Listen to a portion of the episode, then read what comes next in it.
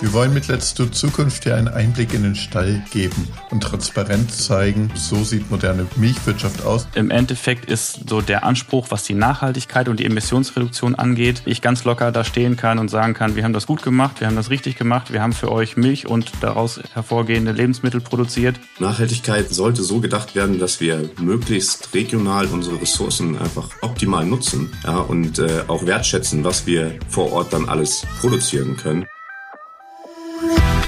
Hi und herzlich willkommen bei Let's Talk Milch von der Initiative Milch. Mein Name ist Tarek und ich führe heute durch den Talk. Unsere Folge steht heute ganz im Sinne von Let's Do Zukunft. Wir wollen diskutieren, was passiert denn heute schon auf den Höfen zum Thema Nachhaltigkeit? Wie geht es den Kühen dabei? Denn ich glaube, die wenigsten wissen, dass es da draußen schon Programme gibt, in denen über 11.000 Milchhöfe für eine nachhaltige Zukunft aktiv sind. Da geht es nicht nur um Emissionen, sondern auch um ökonomische und soziale Fragen und natürlich auch um das Thema Tierwohl. Wenn ihr mehr zum Projekt erfahren wollt, dann schaut doch gerne auf www.initiative-milch.de slash let's do Zukunft.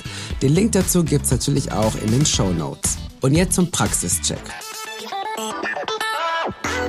Jakob, dich kennen ja schon viele von Let's Talk Milch. Du bist Wissenschaftsjournalist. Du hast schon gemeinsam mit Vreni Frost und mir zum Thema Hightech im Kuhstall geplaudert.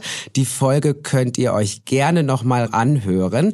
Und du bist eben auch jetzt Teil von Let's Do Zukunft. Du weißt, wie man Daten nutzt, um mit Tieren zu kommunizieren. Schön, dass du wieder mit dabei bist. Vielen Dank für die Einladung, Tarik. Julius, du weißt, wie man, und das finde ich super spannend, wie man Futtermittel innovativ nutzen kann und was das Ganze auch mit Bier zu tun hat, das verrätst du uns gleich. Schön, dass du mit dabei bist. Ja, auch von mir vielen Dank für die Einladung. Florian, du bist Landwirt und du bist Teil von Let's Do Zukunft. Wir haben deinen Hof auch schon besucht. Ich bin super gespannt und habe tausend Fragen an dich. Deswegen schön, Florian, dass du auch mit dabei bist heute. Ja, gerne, gerne. Immer raus damit. So, und ihr drei, wir haben heute noch eine ganz besondere Sache, denn ich darf euch jemanden vorstellen. Und zwar Kim. Kim ist eine künstliche Intelligenz. In Sachen Nachhaltigkeit sind ja nicht nur die Höfe von Let's Do Zukunft unterwegs, sondern es arbeiten ja ganz, ganz viele unterschiedliche Menschen im Hintergrund, wenn es um eine nachhaltige Zukunft geht. Und die Initiative Milch hatte eine richtig coole Idee, nämlich sie möchte gerne all diesen AkteurInnen ein Gesicht geben. Und das Ergebnis ist Kim. Und wie Kim ausschaut, das könnt ihr jetzt schon auf Social Media bewundern. Wir lernen jetzt Kim zum allerersten Mal gemeinsam kennen. Ich möchte sagen, ich bin latent aufgeregt. Ich habe noch nie mit Kim gesprochen. Jetzt ist der erste Moment. Und Kim, erzähl mir doch mal bitte, wer bist du genau und wie viele? Ich repräsentiere die zukunftsweisende Generation dieser Branche. Unsere Branche umfasst nicht nur die Bauern und ihre Höfe, sondern auch engagierte Fachleute in Bereichen wie Nachhaltigkeit und Produktentwicklung. Die Herausforderungen, vor allem in Bezug auf das Klima, sind enorm. Deshalb ist Zusammenarbeit und das Teilen von Wissen essentiell. Wir setzen uns dafür ein, dass praxisnahe Lösungen gefunden werden, die sowohl ökologisch als auch wirtschaftlich sinnvoll sind. Vielen Dank an Kim. Ich weiß nicht, wie es euch geht, aber ich habe noch nie in diesem Sinne mit künstlicher Intelligenz kommuniziert und muss sagen, also Kim hat eine sehr angenehme und tolle Stimme. Erzähl mir doch noch mal, Kim, äh, wenn ich dir gleich eine Frage stelle, wie kommst du dann auf deine Antworten? Wenn du mir eine Frage stellst, nutze ich das umfangreiche Wissen, das mir aus verschiedenen Quellen zur Verfügung steht, um eine Antwort zu formulieren. Dabei greife ich auf die Gedanken, Meinungen und Informationen aus der Milchwirtschaft zurück. Meine Antworten versuchen, die vielfältigen Perspektiven der Branche zu berücksichtigen. Manchmal, wenn mein Quellmaterial keine eindeutige Meinung zulässt, kann es vorkommen, dass ich mich selbst widerspreche oder verschiedene Meinungen vertrete. In solchen Fällen spreche ich offen und transparent darüber, dass es keine einheitliche Meinung gibt. Ja, vielen Dank für deine Ehrlichkeit, Kim, auch zum Thema transparent sein, sich selber widersprechen. Das kenne ich auch von mir selber. Das heißt, da habe ich auf jeden Fall schon mal was mit Kim gemeinsam. Florian, ich habe es vorhin schon kurz gesagt, du bist Landwirt. Bei dir auf dem Hof spielt das Thema ähm, Emissionsreduktion eine große Rolle und auch ein Thema, von dem ich noch nie was gehört habe, und zwar Net Zero. Jetzt erzähl doch erstmal, wie kann ich mir euren Hof vorstellen? Wenn ihr da schon so super zukunftsmäßig unterwegs seid, habt ihr da alle Kittel an? Sind da äh, nur noch WissenschaftlerInnen unterwegs? Ja, also das ist etwas weniger aufregend, als man sich das jetzt vielleicht vorstellt, als du dir das vorstellst. Ich glaube, man könnte im Vorbeifahren unseren Hof mit Kühen nicht von anderen unterscheiden. Dafür müssen wir schon äh, in Austausch gehen, um das genauer zu erklären, weil die offensichtlichen Unterschiede gibt es eigentlich im täglichen Geschehen gar nicht. Unser Herangehen ist eigentlich so, dass unser Hof, wir haben ungefähr 150 Milchkühe am Betrieb, arbeiten mit zwei Melkrobotern zusammen, da, wo wir quasi selber gar nicht mehr das Melken an sich machen, sondern fast ausschließlich in der Überwachung und in der Datenanalyse unterwegs sind. Da ist also relativ viel Sensortechnik unterwegs, wo wir eben uns anschauen, wie es den Kühen geht, was die Milch so macht, wie die Inhaltsstoffe sind, auch ähm, wie die Fütterung funktioniert, was da reinkommt und was rauskommt. Ein bisschen ist auch immer ausprobieren, aber überwiegend ähm, die tägliche Arbeit besteht eben darin zu überwachen und zu steuern. Und im Endeffekt ist so der Anspruch, was die Nachhaltigkeit und die Emissionsreduktion angeht, eigentlich eher dahingehend, ähm, dass ich zufrieden damit pennen kann, wenn wir den ganzen Tag gearbeitet und geguckt und gemacht und getan haben und äh, ich ganz locker da stehen kann und sagen kann, wir haben das gut gemacht, wir haben das richtig gemacht, wir haben für euch Milch und daraus hervorgehende Lebensmittel produziert. Da brauche ich kein schlechtes Gewissen bei haben und ich kann äh, meine Familie und meine Freunde damit irgendwie zufriedenstellen. Die wissen alle, wie es geht. Das ist, glaube ich, so der Grundgedanke und da ist eben die Diskrepanz ist ziemlich groß, wie die Vorstellungen sind, vielleicht auch wie deine Vorstellungen sind und wie das wirklich gemacht wird. Und deswegen bin ich ganz froh, dass ich da heute was zu sagen kann dass wir uns da einig werden, wie Milchwirtschaft in Zukunft und auch heute schon laufen soll. Und was ist bitte schön dieses Net Zero? Da geht es darum, quasi ähm, eine Netto-Null-Emission zu produzieren. Wir rechnen ja in der Emissionswirtschaft immer mit CO2-Äquivalenten.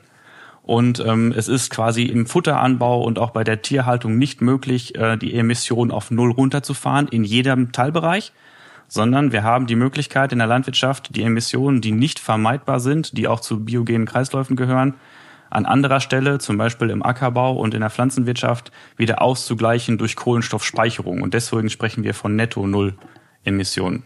Und das Projekt, was dahinter steckt, ist eben von unserer Molkerei gestartet worden, wo ich Pilotbetrieb bin.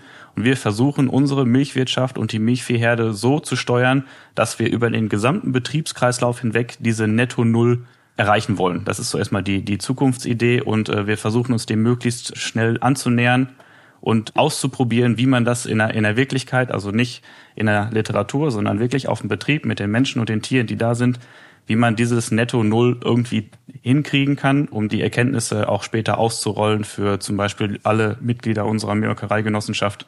Also wir wollen das Wissen ansammeln und dann eben nachher für alle verfügbar machen. Und sag mal, Florian, ich habe es äh, vorhin schon kurz erwähnt, du bist ja auch Teil von Let's Do Zukunft. Warum ist es dir und deinem Hof so wichtig, dieses große Thema Nachhaltigkeit äh, voranzubringen und auch jetzt schon vielleicht Dinge zu tun, ähm, um die äh, Milchwirtschaft äh, in der Zukunft anders, neu oder besser zu gestalten? Ja, also ich bin mir ziemlich sicher, dass unsere Branche da nicht drum rumkommt. Und darum ist es mir halt wichtig, dass ich das gut nach außen vertreten kann, dass es authentisch ist. Und äh, im gleichen Zuge habe ich natürlich auch den Anspruch, das eben für meine Kühe und für meine Kälber alles gut zu machen und für den Boden, den ich bewirtschafte, weil ohne den läuft es überhaupt nicht.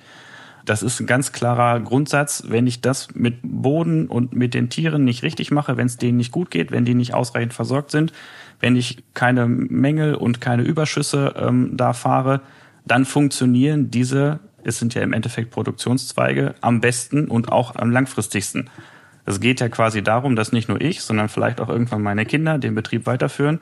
Ich bin äh, da jetzt äh, in neunter Generation bei uns am Standort Landwirt. Und wenn die anderen das alle irgendwie so schlecht gemacht hätten, dann könnte ich es heute nicht machen und es vielleicht ein bisschen hochgegriffen, aber die nächsten drei, vier, fünf Generationen sollen das auch machen.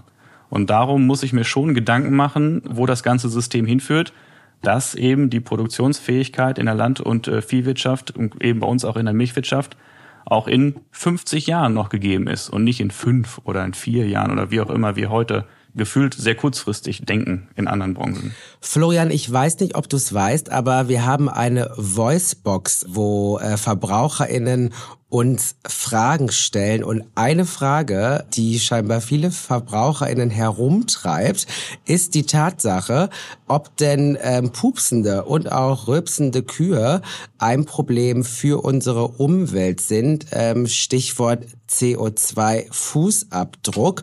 Und ich glaube, es ist ein guter Moment, um vielleicht mal äh, bei Kim nachzufragen, was es denn mit diesen pupsenden und rülpsenden Kühen auf sich hat. Kim, was sagst du dazu?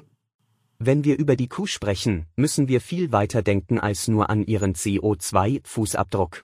Wiederkäuer und Grasland sind ein Team, das seit Tausenden von Jahren perfekt zusammenarbeitet. Vielen Dank, Kim. Florian, was sagst du denn zum Thema pupsende und rülpsende Kühe und äh, CO2-Fußabdruck?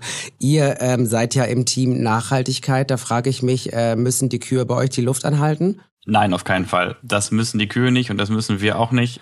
Die äh, ganz normalen Verdauungsprozesse der Rinder und Kühe sind ja schon seit über 1000 Jahren und noch länger genauso, wie sie das heute sind. Und äh, das Gras ist auch vielleicht ein bisschen grüner, aber im Endeffekt hat sich da im, im Stoffwechsel nichts getan. Und deswegen, ähm, ich habe ja eben schon mal von diesen äh, biogenen Kreisläufen gesprochen. Es geht eben darum, die mehr oder weniger Einflüsse bei der Tierhaltung zu betrachten und äh, die normale Verdauung, die die Kuh hat, die zählt im Endeffekt nicht da rein. Das ist eben das, was man als nicht vermeidbare Emission sehen muss. Die Kuh muss ganz normal Futter aufnehmen, die muss ganz normal trinken jeden Tag. Ich glaube nicht, dass man da irgendwie mit Gasmaske sich Kühe vorstellen muss oder so tolle Sachen, die es da irgendwie schon mal gibt für Untersuchungen, sondern ähm, wir sind hier eigentlich mehr darauf bedacht, wenn es um die äh, CO2-Fußabdruckberechnung geht, was machen wir in der Bewirtschaftung mit den Tieren an mehr Emissionen und was können wir da tun weil im Endeffekt ähm, greifen wir ja in den Kreislauf insofern ein, als dass wir Futter durch die Gegend fahren, lagern, für den Winter äh, sorgen und äh, auch die Herstellung nachher für weitergehende Milchprodukte ist ja ein Thema. Da sehe ich die äh, Fußabdruckberechnung ganz eindeutig äh, in ihrer Pflicht. Aber was das reine Atmen und Fressen der Kühe angeht, auf keinen Fall. Florian, was ist denn ein biogener Kreislauf? Ja, ähm, biogene Kreisläufe sind im Endeffekt Kreisläufe, die in der Natur natürlicherweise vorkommen und die wir auch nicht wirklich beeinflussen können. Kleines Beispiel ist da der Methanausstoß äh, bei Kühen, was du gesagt hast, wo es ums Rülpsen und Pupsen geht. Das Methan entsteht einfach bei dem natürlichen Verdauungsprozess von zum Beispiel Gras oder Heu im Pansen und in, den äh, Mägen der Kuh, wird ausgestoßen, vorne und hinten, völlig egal.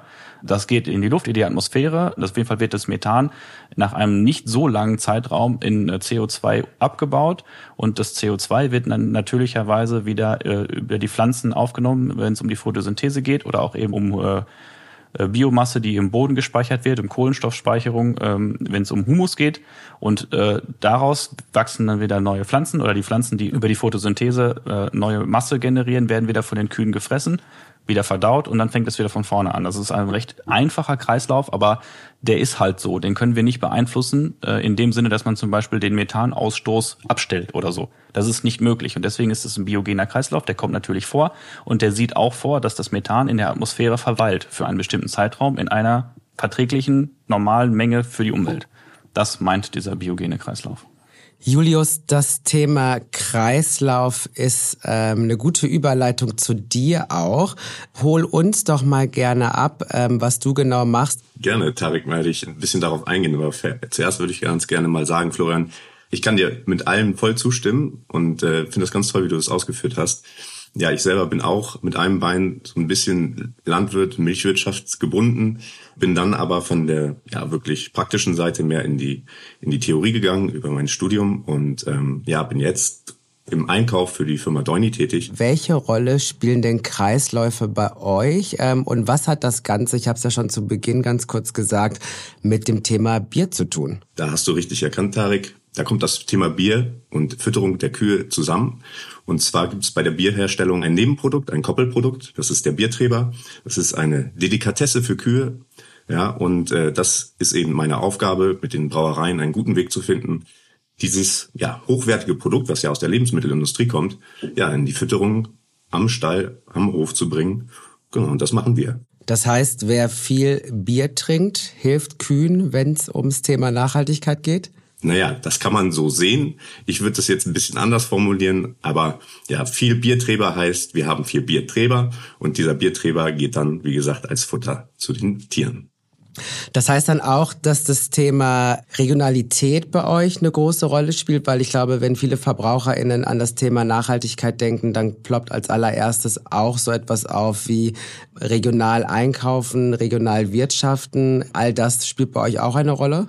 Ja, ganz genau, weil es natürlich auch davon abhängt, wo wir mit den Bierträger sozusagen am Markt sind. Also die Brauerei hat ja einen Standort und äh, dort am Standort fällt ja das äh, Produkt an und wir versuchen es möglichst nah um den Schornstein der Brauerei zu verteilen, damit wir nah natürlich keine Emissionen erzeugen und ja, das ist Kreislaufwirtschaft. Wir bringen quasi das Produkt, was vorne in die Bierproduktion reingeht, dann wird es natürlich etwas verändert, aber was dann am Ende übrig bleibt, bringen wir wieder genau dahin, wo es im Grunde schon entstanden war. Florian, damit wir äh, die ZuhörerInnen ähm, ein bisschen mehr abholen, wenn es darum geht, ähm, was denn LandwirtInnen tun können oder alles auch schon tun, ähm, wenn sie eben Kühe haben ähm, und diese gerne versorgen möchten. Ähm, gibt es Punkte, ähm, auf die man da besonders achten muss als Landwirt? Ja, auf jeden Fall gibt's da ähm, ein paar wichtige Sachen, was die Grundsätze der Rinderfütterung angeht.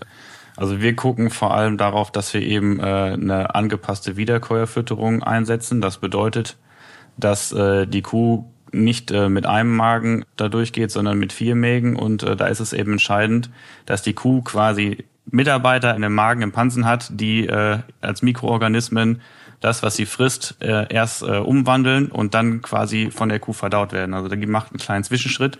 Deswegen ist die Kuh in der Lage, Gräser, Heu, Stroh und andere raufaserhaltige Futtermittel zu verdauen. Und das können wir selber eben nicht. Also wenn wir uns mit dem Gras äh, zufrieden geben würden, dann würden wir zwar was im Magen haben, das würde uns aber nirgendwo hinführen. Das ist eben der große Unterschied. Und da müssen wir eben darauf achten, dass wir quasi äh, bei der Fütterung mit äh, ausreichend äh, faserhaltigen, also Heu oder trockene Gräser kann man da einsetzen. Äh, Luzerne ist auch immer wieder ganz beliebt, die eben für die Pansenverdauung förderlich sind. Und dann dazu kommt eben dann noch, dass wir mit Energie- und Proteinversorgung, ich sag mal, auf dem richtigen Niveau unterwegs sind. Auf keinen Fall zu viel. Das ist immer irgendwie auch anstrengend. Das weiß man ja selber auch, wenn man äh, sich zu viel Zucker oder zu viel Protein oder andere Sachen in den Bauch haut. Das ist irgendwie schwer verdaulich. Ich weiß nicht, abends eine kalte Pizza oder so würde ich auch nicht machen. Der Käse ist doch ein bisschen wüst. Und so ist das bei Kühen auch. Also wenn ich in, in einer verkehrten Menge irgendwie Komponenten füttere, dann äh, ist das für die schwierig, sich daran zu gewöhnen und das umzusetzen. Und dann sorgen wir eben dafür, dass die Fütterung angepasst ist an das Wiederkauen, was die Kühe ja tun. Und bei Kühen ist es ganz ähm, interessant. Je langweiliger von Tag zu Tag die Fütterung ausfällt, desto besser kommen die damit zurecht. Also am liebsten würden die 365 Tage im Jahr die komplett gleich hergestellte Futtermischung oder Komponentenmischung fressen. Das ist nicht möglich, weil wir der Menge nicht die gleiche Wertigkeit an Futter produzieren können. Aber je gleichmäßiger diese Futterqualität ist über das ganze Jahr, desto einfacher ist der Stoffwechsel damit zufrieden und kann damit gut arbeiten. Florian und Julius, sagt mal, stimmt es eigentlich, dass je nachdem, was die Kuh isst, das auch einen Effekt auf die CO2-Emission hat? Ja, das kann man, denke ich, schon so sagen. Wenn man eben bedenkt, wenn wir ein Nebenprodukt beispielsweise füttern, dann können wir das aus der Region an den Stall bringen und äh, haben weniger Transportwege als jetzt ja, Zusatzfutter, die ja über andere Kanäle importiert werden. Und äh, das hat natürlich einen, Einfluss auf den CO2-Abdruck der Gesamtfütterung. Ja, das würde ich also ganz genauso sehen. Ähm, es ist ja vor allem, was die Transporte und die, die Lagerfähigkeit von äh, Futtermitteln angeht, da sind ja immer noch Anteile, die ich zum Beispiel auf unserem Hof selber gar nicht anbauen kann. Entweder weil ich einfach die Betriebsgröße nicht habe, um entspannt alle Sachen selber anzubauen, oder weil die vielleicht auch einfach hier in unserer Gegend nicht so gut wachsen wie auf anderen Böden in, in Deutschland. Jakob, erzähl uns doch mal, äh, was du bei Let's Do Zukunft machst. Ich weiß ja, dass es sich viel um sogenannte Wochenbücher handelt. Und was haben diese Wochenbücher äh, mit dem Thema Nachhaltigkeit zu tun? Wir wollen mit Let's Do Zukunft ja einen Einblick in den Stall geben und transparent zeigen, ähm, so sieht moderne Milchwirtschaft aus und wie leben eigentlich Milchkühe. Und diese Wochenbücher geben halt die Perspektive von drei Milchkühen auf drei Bauernhöfen wieder, die wir aus den Daten generieren. Und ihr seid ja auf Pilothöfen unterwegs. Wie unterscheiden sich denn die Höfe, die äh, Teil von Let's Do Zukunft sind, äh, von vielleicht anderen Milchhöfen in Deutschland? Ich würde sagen, eigentlich überhaupt nicht. Die Höfe, die wir ausgesucht haben, unterscheiden sich eigentlich nicht von anderen Höfen. Ähm, wir haben wirklich drei Höfe ausgewählt, die typisch sind für Milchviehhaltung in Deutschland. Sie unterscheiden sich durch den Mut der Landwirtin, die uns halt reinlassen und transparent sind und ähm, zeigen, was sie tun. Das ist schon außergewöhnlich.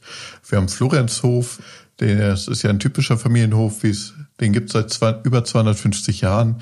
In neunter Generation hat er ja gesagt, ähm, wir haben den Hof von Martin und Eva, ähm, die gerade einen neuen Stall gebaut haben und den Hof von Luisa, die gerade einen großen Wechsel erleben, nämlich vom Make-Stand stellen sie um auf die Makung mit einem Make-Roboter und sie lassen uns dabei teilhaben und ähm, zeigen, wie die Kühe auf ihren Höfen leben.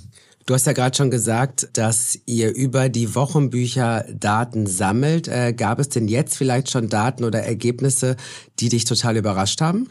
Ganz viele. Ähm, das können die Hörerinnen sich ja auch anschauen im Web. Aber mich überrascht immer wieder, wie deutlich man sieht, was auf dem Hof passiert. Also wenn bei Florian ausgemistet wird, dann sieht man das in den Daten. Oder wenn es draußen heiß ist. Wenn der Landwirt einen Tag frei hat, sieht man das sofort, ähm, weil die Tiere sich anders verhalten, anders fressen. Ähm, und sogar, wo wir beide beim Filmdreh im Stall standen, Tarik, hat man das danach in den Daten gesehen. Da war ja noch einiges los im Stall, ähm, aber interessant, dass das dann quasi sofort äh, sichtbar wird. Ich bin super gespannt ähm, über die Einblicke von diesen Wochenbüchern ähm, und die ZuhörerInnen wahrscheinlich auch. Ich habe es ja schon zu Beginn kurz gesagt, wir haben ja eine Voicebox, äh, wo VerbraucherInnen uns Fragen stellen. Und da geht es nicht nur ums Rübsen und Pupsen, sondern auch ähm, um ganz andere Fragen. Ich habe mich gefragt, ist nicht eigentlich Weidehaltung die einzig richtige Haltungsart für Kühe? Ja, also ich muss ganz ehrlich sagen, ich habe das Gefühl, dass die ganzen Landwirte doch voll den Bezug zu ihren eigenen Kühen verlieren. Also bei der ganzen Technik, die mittlerweile eingesetzt wird und verfügbar ist. Florian, was macht das mit dir, äh, wenn du diese Verbraucherstimmen hörst und ähm, woran merkst du denn, dass es deinen Kühen gut geht?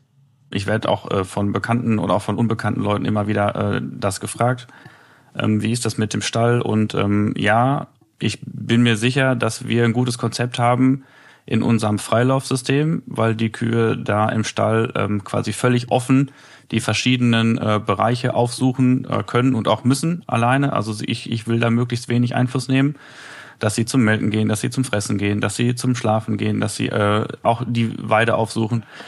Aber die Weide gehört zu unserem Konzept fest mit dazu. Ich sehe aber auch ganz eindeutig, äh, Jakob hat das eben schon mal gesagt, wenn äh, die Umstände im Wetter besonders hohe Luftfeuchtigkeit haben oder wenn wir bei Temperaturen größer 26 Grad sind, dann kommen die Kühe rein in den Stall, legen sich da äh, ins Stroh unter die laufenden Lüfter und äh, harren der Dinge, die da kommen, weil denen das draußen zu anstrengend ist selbst wenn da äh, unter Bäumen irgendwo Schatten oder so ist, aber wenn die, die Umweltbedingungen auf der Wiese zu anstrengend sind und Kühe sind nun mal eher die Kühltemperaturen ge äh, gewöhnt, beziehungsweise mögen das einfach lieber, wenn es 10 Grad ist und nicht, wenn es 30 ist, dann kommen die zu uns in den Stall und äh, verbringen den Tag da. Und äh, das zeigt mir ganz eindeutig, dass, dass die Umgebung im Stall gar nicht so schlecht sein kann, denn sie können sich ja frei zwischen Weide und Stall bewegen den ganzen Tag über.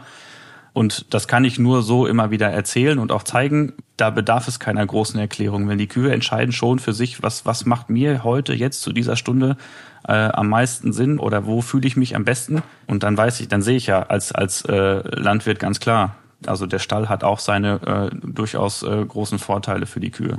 Zum, zum Futter ist es natürlich auch so, wenn die Kühe auf der Weide sind und es gibt frisches Gras irgendwo, wo sie am Vortag noch nicht waren, dann äh, sind viele draußen, die das dann mitkriegen und hauen sich dann erstmal den Bauch voll. Aber wenn dann abends äh, der Futterwagen läuft, dann kommen sie auch wieder rein, weil da gibt's wieder das coole Zeug. Also auch da ist das eine Geschmacksfrage äh, für jede Kuh, aber in Summe ist es die Mischung bei uns auf dem, auf dem Hof, die da echt gut funktioniert und dass die Kühe sich eben selbst aussuchen können, äh, will ich das Futter aus dem Mischwagen haben äh, oder irgendwo im Stroh liegen in der Ecke, wo die anderen nicht in Ruhe lassen. Das machen die schon. Darauf baue ich eigentlich. Die Kühe machen das schon. Und sag mal, Florian, äh, was sagst du VerbraucherInnen, die der Meinung sind, dass zu viel Technik im Kuhstall dazu führt, dass die LandwirtInnen den Kontakt zu ihren Tieren verlieren? Ich bin eigentlich ganz froh, dass wir diese ganze Unterstützung äh, durch technische Sensoren und auch die Auswertung, vor allem die Auswertung machen es ja vor allem aus, äh, haben. Sonst, ich sag mal jetzt ganz klar, der Melkroboter ist so eine Hilfsmittel. Das ist eine hochtechnische Maschine, die arbeitet 24 Stunden am Tag rund um die Uhr reinigt die Euter, sorgt dafür, dass alles keimfrei und Lebensmittelhygiene eingehalten wird, dass die Milch aus den Kühen kommt, dass aber das Euter gesund bleibt, dass die mechanische Belastung am Tier durch das Melken an sich äh, immer möglichst angenehm und gering ist. Das macht alles der Roboter. Ich habe ein Aktivitätsprofil für die Kühe, wie bewegen die sich. Ich kann Brunsten sehen, ich kann, äh, wie Jakob gesagt hat, die äh, ersten aufregenden Tage im Frühjahr auf der Weide sehen, dann ist da richtig Ausschlag in der Aktivität. Ich sehe die Wiederkauschläge, äh, also fressen sie gut, verdauen sie gut, ähm, ist das Futter wiederkäuergerecht, so wie ich das eben schon mal gesagt habe. Das kann ich alles am, am PC sehen oder auf, meistens auf dem Telefon. Ich habe ja keine Zeit, den ganzen Tag im Brot zu sitzen. Aber das ist für mich eine große Unterstützung, die ich mit in der Tasche führen kann, wo ich auch in, in Echtzeit mal eben reingucken kann. Und äh, im Endeffekt muss ich aber trotzdem jeden Tag zweimal morgens und abends äh, durch die Herde gehen und dann gucken äh, die Tiere, die auf den Listen irgendwie auffällig sind, weil sie nicht gefressen haben oder schlecht. Dann gehe ich ja mit meiner Liste in den Stall durch die Herde und suche mir die Kühe raus, äh, wo die Auffälligkeiten sind. Und äh, dabei sehe ich ja auch alle anderen, die denn mir da entgegenkommen. Dann ist bei uns noch die Besonderheit der Strohstall. Die ganzen Kühe laufen ja im Freilaufsystem auf Stroh. Da gibt's keine Liegeboxen, keine Spaltenböden oder solche Sachen. Und ähm, da muss ich auch mit Maschine jeden Tag eben das äh, einstreuen, äh, die, die Strohoberfläche einmal völlig erneuern. Auch da kann ich die Herde beobachten und gucken, was da los ist. Also das durch die Kühe gehen und äh, die Auffälligkeiten beobachten, aber auch die normale Arbeit, die ich dann mit, mit sauber machen, mit ausmisten und wieder einstreuen habe. Ähm, ich bin schon viel zwischen den Tieren, muss da rumlaufen und da glaube ich nicht, dass der Kontakt verloren geht. Florian, danke für deine Transparenz. Äh, und Jakob, du musst mir jetzt mal eben helfen, weil äh, ich glaube, viele VerbraucherInnen, wenn sie an die äh, perfekte Kuhwirtschaft denken, dann denken viele an Kühe, die den ganzen Tag draußen sind, grüne Wiesen, grüne Weiden. Ähm, die Kühe sind autonom und machen ihr Ding. Jetzt gibt's aber gerade eine Studie, die in der Medienwelt ähm, heiß diskutiert wird, und zwar die eben besagt, dass dass äh, Kühe eigentlich ganz gerne im Stall sind. Jakob, wie passt das alles zusammen? Genau, das bestätigt eigentlich, was die Wissenschaft ähm, schon länger vermutet und die Wissenschaftler der Landesforschungsanstalt aus Mecklenburg-Vorpommern für Landwirtschaft und Fischerei, ähm, die sich wirklich mit dem Thema auskennen, haben Daten angeguckt und gesehen, dass ähm, Kühe am liebsten rausgehen, wenn es kühl ist zum Beispiel morgens oder nachts gehen die raus. Und ähm, kühl ist es halt auf der Weide dann und sonst in den modernen Stellen. Und das ist ja das Tolle wenn das so organisiert ist wie bei Florian, dass die Kuh jederzeit raus kann, wenn sie eigentlich möchte und dass das Wetter draußen zulässt, dann können die Kühe rausgehen, wenn sie das mögen. Und das stellt man sich ja so vor unter glücklichen Kühen, dass sie eigentlich nicht da rausgetrieben werden, sondern dass sie sich so verhalten können, wie sie sich selbst am wohlsten fühlen. Und genau das ermöglicht ja ähm, die Technologie, wenn man so Weidetore hat, die durch die Heißtransponder gesteuert werden, dann kann die Kuh äh, mit ihrem eigenen Schlüssel jederzeit rausgehen und wieder reingehen, äh, wenn sie vielleicht gemolken werden möchte. Wir haben jetzt viel darüber gelernt, was VerbraucherInnen denken, wenn es um Nachhaltigkeit geht, äh, was tatsächlich LandwirtInnen schon machen, ähm, um die Höfe ähm, nachhaltig und auch zukunftsfähig zu gestalten. Julius, wir fangen gerne mit dir an. Erzähl doch mal, was sind denn noch so deine Hidden Champions, äh, wenn es um das Thema Nachhaltigkeit geht? Was müssen wir als VerbraucherInnen alles so auf dem Schirm haben? Naja, also wie wir jetzt hier auch schon besprochen haben, wenn wir die Kreislaufwirtschaft einfach im Blick behalten und einfach dafür sorgen, dass alles das, was wir tun, zusammenpasst. Also Nachhaltigkeit ähm, sollte so gedacht werden, dass wir möglichst regional unsere Ressourcen einfach optimal nutzen ja, und äh, auch wertschätzen, was wir vor Ort dann alles produzieren können, die äh, Transportwege zu minimieren, das, was am Hof tatsächlich passiert, wertzuschätzen und in, in der Gesellschaft auch zu kommunizieren, ja, dass wir einfach hochwertige Lebensmittel produzieren und wenn wir das auch noch alles ja vor Ort machen können und nicht von sonst wo importieren müssen, ja, hat es einfach ja, einen riesigen Wert und leider ist das in der Gesellschaft immer weiter zurückgerückt und ich hoffe, dass wir ja, den Bewusstsein wieder schaffen können. Jakob, was ist dein oder was sind deine Hidden Champions? Informiert euch, also es gibt so viele Daten. Sie sollen sich damit beschäftigen, wie Kühe leben, wie Landwirte wirtschaften heute und nicht, wie es halt im Bilderbuch aussah. Und dann können die Verbraucherinnen informierte Entscheidungen treffen im Supermarkt. Und das ist, glaube ich, ganz wichtig ähm, dafür, dass sich was ändert. Florian, wie schaut's bei dir aus? Ja, also ich äh, sehe einen ganz wesentlichen Punkt darin, dass eben wir, so wie Julius das auch schon gesagt hat, äh, mehr auf unsere Scholle äh, gucken müssen, dass es mehr darum geht, ähm, die Milchwirtschaft und gerade die Futtermittelproduktion ganz regional zu halten, äh, wenig Transportwege zu haben und damit meine ich nicht nur jetzt alles, was irgendwie über Zukauf mit dem LKW fährt, sondern auch was die Betriebsstrukturen angeht, ne? also die Flächen nah am Hof halten, äh, keine halbe, dreiviertel Stunde, Stunde irgendwo hinfahren zu müssen, um da dann irgendwie Gras zu ernten und das wieder zurückzufahren. Klar, das hängt immer von der Struktur und vom Betrieb ab und auch von der Betriebsgröße. Das macht alles Sinn.